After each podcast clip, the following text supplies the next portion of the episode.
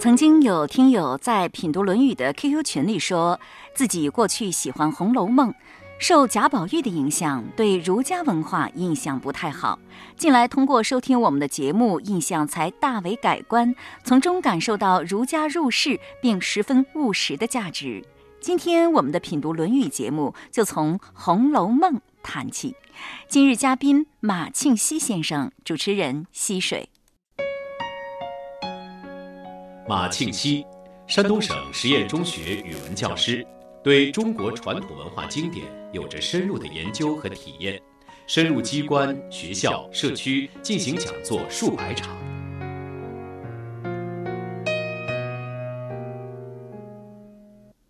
我们今天的第一个问题呢，是来自一位武汉的听众。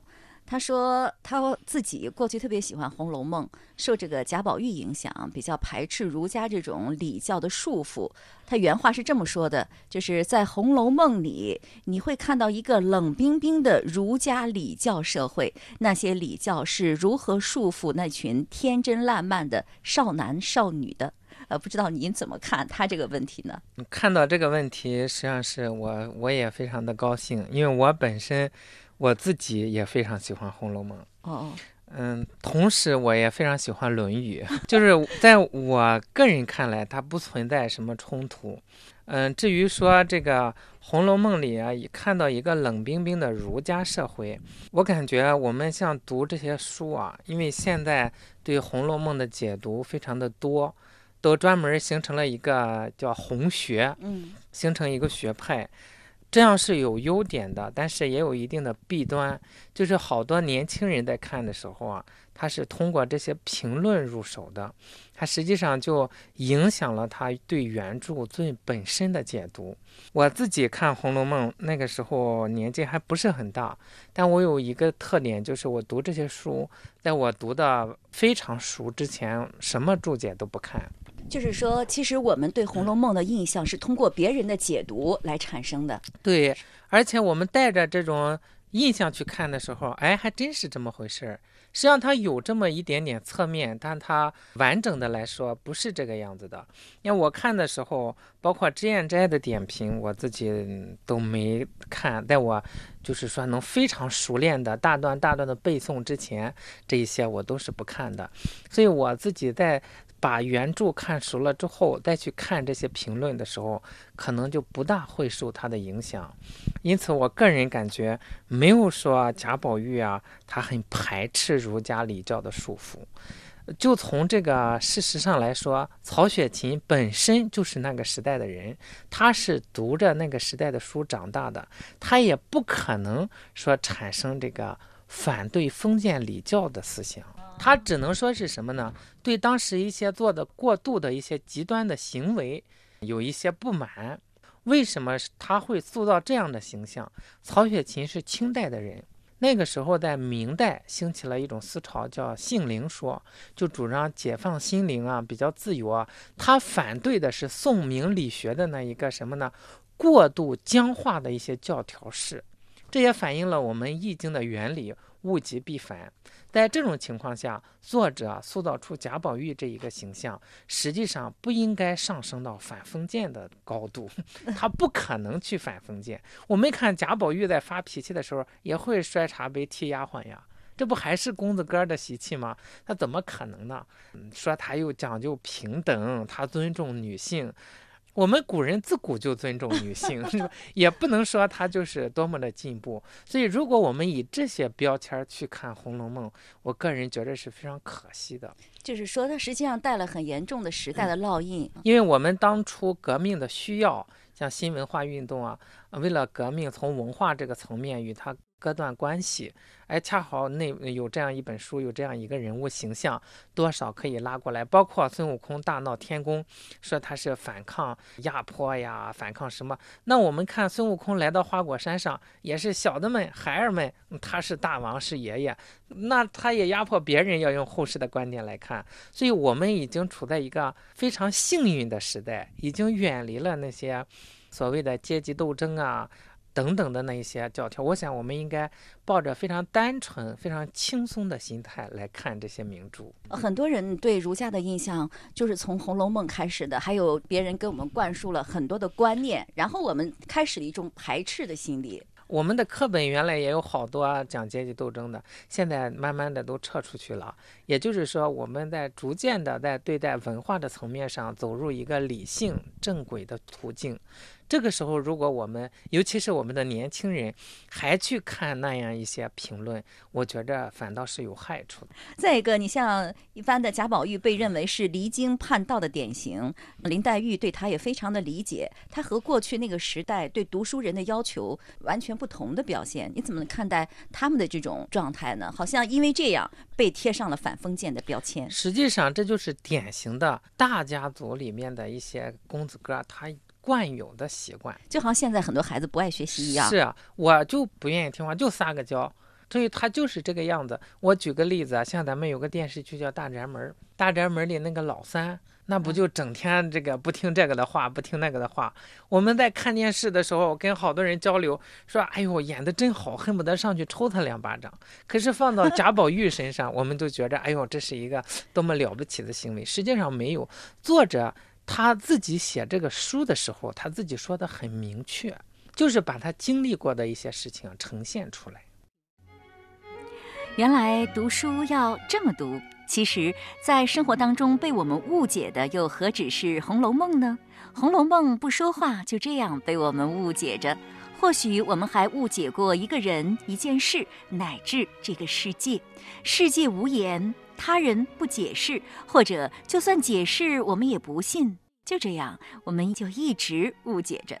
不过，我还是要提醒大家，也是提醒自己：当自己生活的实在不舒服的时候，就要好好想一想了，是不是因为我们误会了什么，所以生活的不舒坦呢？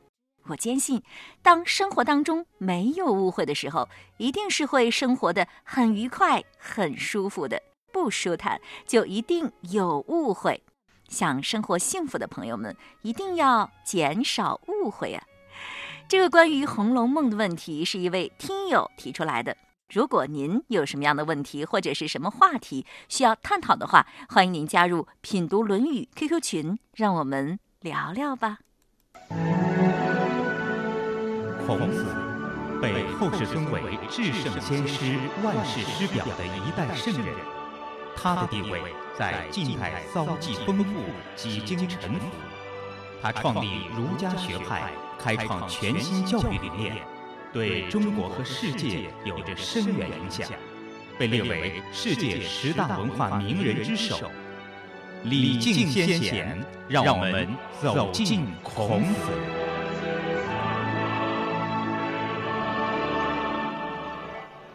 今天的品读《论语》，我们要讲一讲这一句。子曰：“君子不可小之而可大授也，小人不可大事而可小之也。”这句话出自《论语》的十五点三四章。子曰：“君子不可小之而可大受也，小人不可大受而可小之也。”这个“君子不可小之而可大受”，古人一般是从这个角度来讲，说君子不可以从小的方面知识了解去了解他，但是呢，他可以接受大的任务。小人呢，不可以接受大的任务，但是可以从小的方面去了解他。什么叫小的地方？什么是大的地方？比方说，小的地方就是说，这个人可以做将军，但是我看看他会不会做饭呀？他可能做饭做的一点都不好，这是从小的方面去了解他。但是他做饭做的不好，不能说这个人就不行。人家做将军可能做的很好。比如说，范池曾经请教孔子种庄稼的学问，呃，孔子就说了：“种庄稼，我不如老农。”倒是孔子不见得不如老农，因为他是要教育这个学生。孔子年轻的时候也干过这些杂活，他可能也干得挺好。但是他是说，你现在读书了，要做一个读书人更大的事情，这些事儿啊，交给老农就可以了。那么老农是不是就可以算是小知的人呢？可以。像孔子呢，就是可以大寿之人。是的。另外，大寿还包括什么内容呢？比如说我们以前讲的“托六尺之孤啊，寄百里之命”，这就是属于大寿了。是的。从这句话是不是我们就可以看出，君子和小人他的所擅长的是不一样的，关注点也不一样？可以这样说，因为我们从小的方面看，是只能看出小人的这个水平来，看不出君子的这个水平。从这个角度讲，那君子为什么在这些小的方面不是很擅长？第一，不在这个方面用心思；第二，或者他不屑于某一些方面啊。比如说，很多人对身边的谁和谁怎么样了，是非呀，呃，谁和谁有什么矛盾啊，谁和谁搞对象，是不是君子可能会对这样身边的一些事情，他一无所知，显得呆呆的、笨笨的。有可能这个样子哦，不是那个是成了君子不可知晓了，不是不可知晓，那是知晓的方面。这个是从小的他在一些小的方面的作为来去推测这个人。你要是君子，他去打听打听也能理解的很清楚。但是他不屑于，他对这些哎，他不屑于。但是你要告诉他有这样的事情，他可能眼光很独特，他一下子就能找到厉害点。那。满腹经纶、学富五车的，可以经世致用的，那就可以是。哎，这是大寿，这是君子。嗯，在大学当中有句话叫“君子贤其贤而亲其亲，小人乐其乐而利其利”。呃，应该是说君子和小人各得其乐。从这句话就可以看出，君子和小人的爱好是不一样的。这是肯定的。君子喜欢亲近贤人，亲近应该亲近的人；小人喜欢什么？小人喜欢放纵的那种快乐。嗯，得到利益，得到好处。君子喜欢是在修道上有进步，小人会觉着我在利益上有好处，那他就乐于这个。你说君子喜欢亲近贤人，什么样的人是贤人？好像这句话听起来在当代也很抽象的。那君子平常都喜欢干什么呢？你能不能用现在生活当中的场景来介绍一下君子他的爱好和小人有什么不同啊？啊，比方说他爱好是你比方说读圣贤书。一般的人呢，可能看到这个就头疼，甚至是一听这个就反感。但第二个呢，知道这是好的，但是我也不愿意去看，我不如回到家往沙发上一躺，看个电视。啊，这这就是区别不一样。你这样一说，好像打击一大片啊。哦，我知道您说打击一大片呀，对，大家都喜欢看。把这个小人理解为不好的人，实际上君子啊可能是读书人，小人就是平民百姓。在《论语》里面，对君子和小人有多种界定，一种在位的称君子，无位的称小人。一种求学的成君子，不求学的为小人，所以他并不是说这个人很小人那种意思，就是说我们大部分人都是普通人，所以我们会选择普通人的生活，坐在沙发上看个电视。哦，大家都是普通人，我们都没有像君子那样的大寿的特点，是吗？啊，如果都是能大寿，谁来干小事呢？社会也需要干小事，所以说这不是打击人，而且也需要这样的人。嗯，就是像大学当中所说的，就是各得其乐，小人乐其乐而利其利，君子贤其贤而亲其亲，就是各有各的爱好，大家都是平等的。是是，都是平等的。尤其是现在，你像搞服务行业啊，工作有不同。这句话说起来好像很空，但实际上我们看在国外，有些人会开着豪车去做服务员，就在他们眼里，嗯，这种工作真的是没有高低贵贱，只有分工的不同。这句话，嗯，有没有在教我们用人之道呢？什么样的人可以做大事儿，什么样的人可以做小事儿啊？这个就是从，如果是一个领导者，那就是说在看人的时候，比方说我现在要选一个副总裁，那我就不会看看他会不会洗衣服啊，会不会干什么这一个，因为往往有一些有大才能的人，他显得和普通人格格不入，他的见识超出一般人的水平。甚至他不屑于一些小的细节，叫大礼不辞小让，就是说这些小的方面，他有的时候好像是不那么在乎。如果我们因为这一些就求全责备，不用他，那是会错失人才。那什么样的人才是人才？我们可以大用的呢？我们古人也讲，现在也是讲，我们用干部要德才兼备。在准备这句话的时候啊，我我想起了我国历史上一位很著名的人物，叫商鞅。他在秦国发动的改革是非常有成效的，让这个秦国走上了富强的道路。呃，在记录他的思想和言论的一本书当中，叫《商君书》，有这么一句话，大意是说呢，治国既要用君子，也要用小人，还要用恶人，取其相生相克之道。你刚才说的小人就是平民百姓了，但是我觉得孔子他所说的小人当中，除了这种呃没有特别高远的志向的人之外，还有一种是心胸狭隘的，为了达到目的不择手段的这样一种小人。有在《论语》这本书里边，刚才咱也说到了，他君子和小人相对提，他在不同的语境里边所代指的含义是不一样的。因为小人有可能就是小民，民这和人这两个词在古代是可以通用的。其实这句话当中的小人，并不是指的那种心胸狭隘、为了目的不择手段的那种人。哎，不是那样的。咱们通过这个前后的对照，应该可以看出来。那我刚才所说的《商君书》当中这一句话说，不仅要用君子，还要用小人，还要用恶人，什么恶意思呢人？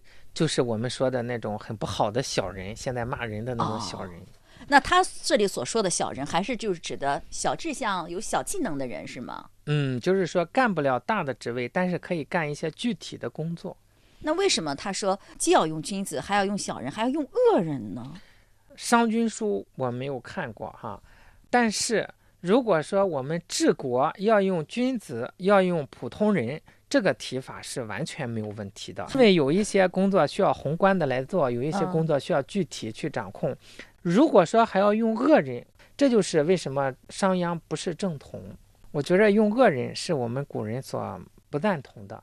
到至于说是具体的真正的用了恶人，那是领导者欠考察，或者是为了自己的私欲，暂时留一个人在身边，明明知道他是坏人，有这种情况。但如果明确的说我也要用恶人，我觉得这样是不好的。为什么呢？就是说我们要达到天下太平的这个目的，这是非常光明正大的目的。那我们的手段、我们的用心都要光明正大、磊磊落落才好。如果我们说要用恶人，肯定是出于某种目的，这是不合适的。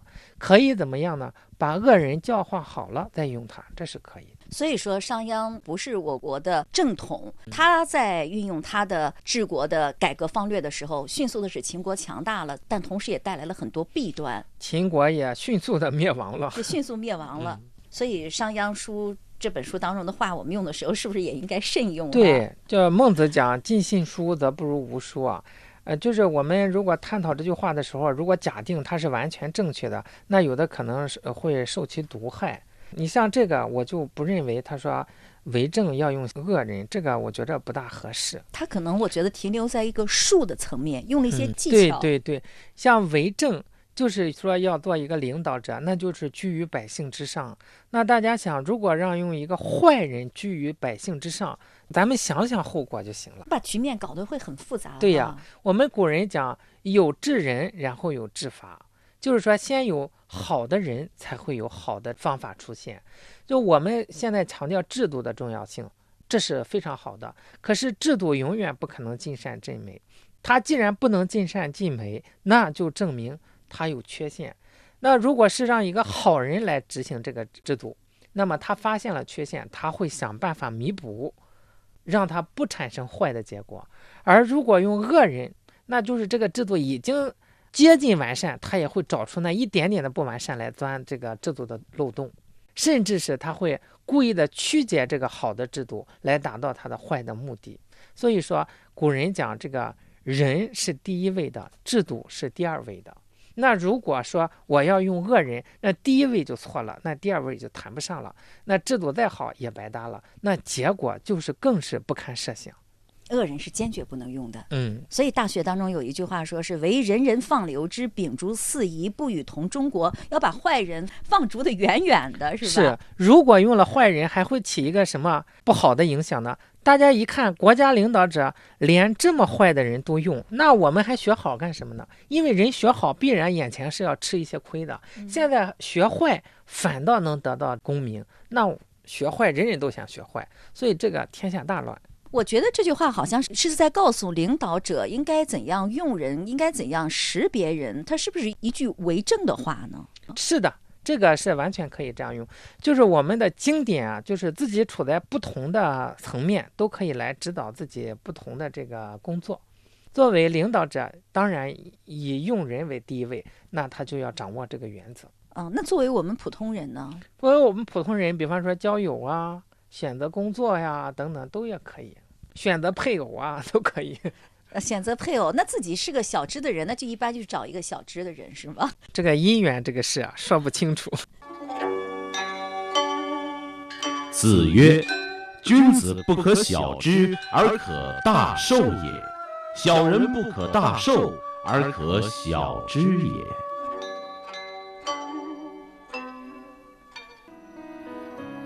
手机旁的听众朋友，听了对这句话的解读，你有没有暗自衡量一下自己是可以大受的君子，还是能够小知的小人呢？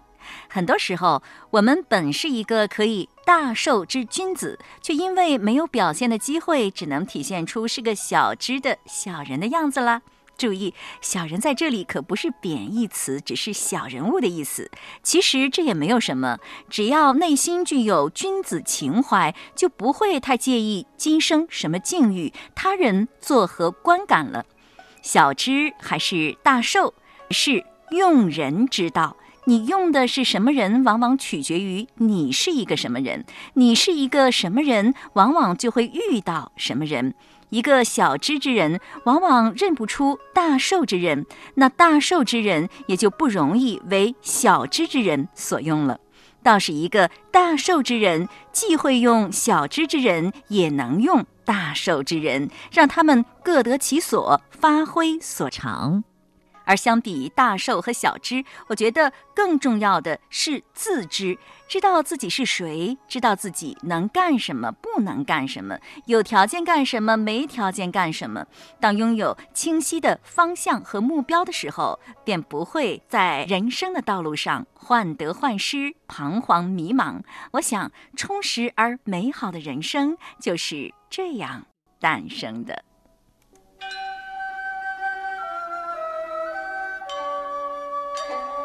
有人说，它是一部奇书，半部《论语》治天下；有人说，它是一部教科书，中国人初学必读。这部流传两千多年、记载着孔子谆谆教诲的书，都讲了什么？又能给生活在现代社会中的人们带来怎样的人生启示呢？让我们一起。品读《论语》，为什么学习传统文化？学习传统文化难道仅仅是为了长知识吗？当然不是，学了是为了用上，用上之后会改变什么吗？会的。在今天节目的最后，来听听徐明明的感受。其实我觉得现在就是我学传统文化之后，对我最大的一个触动和感悟，就是说婆媳之间关系。呃，我在这里也稍微说一下哈，嗯，也是发生在我个人身上的一个非常大的变化。呃，那其实我。在国外呢，是没有说父母帮你带孩子的，没有这样的。但是中国现象吧，都是说老人帮带孩子。呃，因为咱中国这边的话，福利可能没有国外那么好，没办法，你妈妈必须要出去养家糊口的挣钱呢，所以孩子一般都扔给老人或者姥姥或者是奶奶来给带。姥姥带还好一些，亲妈妈。但是这个婆婆带问题就多了，哎呀，就是叮叮当当、柴米油盐，每天就会发生很多的矛盾。其实以前我也是这样，我刚开始有宝宝的时候，我婆婆也是过来，也待了很短的一段时间，中间呢就是磨合嘛，也发生了一些这种摩擦、一些矛盾、一些争执啊，甚至还挺激烈的。当这一页翻过去之后，我就在静静的思考一个问题，我说为什么他是那个样子？为什么不是这个样子？我突然间思考，就是我设定的那个样子是按照我的标准来的。就是你过去你和呃婆婆的矛盾主要是存在于什么地方呢？就是带孩子的方法啊，生活习惯，对一件事情的看法，以及带孩子的方方面面，家里的事情很多事情吧，嗯，肯定都达不成共识嘛。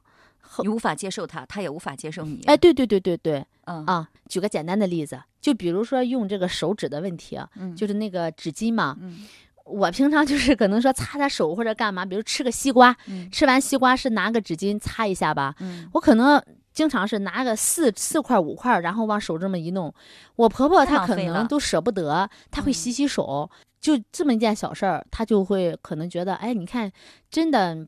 不会过日子，这样的媳妇儿怎么能行啊？这不是败家吗？用个纸还用四张，用五张，用一张就够了，我都不用，我洗洗手不就也行吗？我用毛巾擦擦就行了。你看你还得用纸，你这个毛巾再洗一下也没问题。你这个纸一下子抽抽抽，他每抽一张，我的心就蹦一下；每抽一张，我的心就蹦一下。还没抽完，第三张了，第四张了，第五张了，我的妈呀！然后他就很心疼，然后这就是矛盾，然后他就会给他儿子说：“你看你这个媳妇儿，你找的什么媳妇儿？这么浪费，不过日子，这怎么能行啊？可能因为这个事情就是矛盾。”啊，很多很多的这种事情，还有剩菜，啊，咱就觉得科学的角度，这个剩菜最好别吃，在吃的时候也没有营养，顶多就再吃一顿，可能有的时候冰箱里放的剩菜都超过两天了，可能觉得会倒掉，因为你要是吃了之后把身体吃坏，得不偿失啊。但是婆婆不这样认为啊，她从小可能就在农村里过那种苦日子出来的。这都怎么不能吃啊？有的可能都明显的都变质了，他非得要吃。这个时候你怎么办？这又是矛盾的争执。好，我强行的倒掉，他马上就引起他的发怒啊。所以说，能解决这个问题的解决办法是怎么呢？以后就要做饭的时候要少做，做多少吃多少。有些东西是无法解释的，有些东西你也无法沟通的。他永远就认为这个饭剩的照样能吃。你你是站在科学的角度，人家理解不了，人家就是说，曾经的我都没有吃饱过饭，就是说最大的愿望就是能吃一顿饱饭。你现在这些东西那么好就倒掉，所以他会很心疼啊。以前不理解，以前不理解婆婆，现在换一个角度，哎，思考她的生活的环境。他的这个受教育的程度，从小的生活状态决定了他现在的他的一言一行，他的对事情的看法。当换一个角度，站在他的角度来思考的时候，我突然间一下子豁然开朗。哦，是的，要站在他的角度，然后呢，在处理问题的时候，可能就会委婉一些，用一些方法、一些技巧。徐明明女士学会了换位思考，家庭更加和谐了。所以，他现在学习传统文化是乐此不疲。那正在收听我们节目的您，得到好处了吗？祝福大家！今天的节目就是这样了。节目嘉宾马庆西先生，主持人溪水。下周日同一时间再会。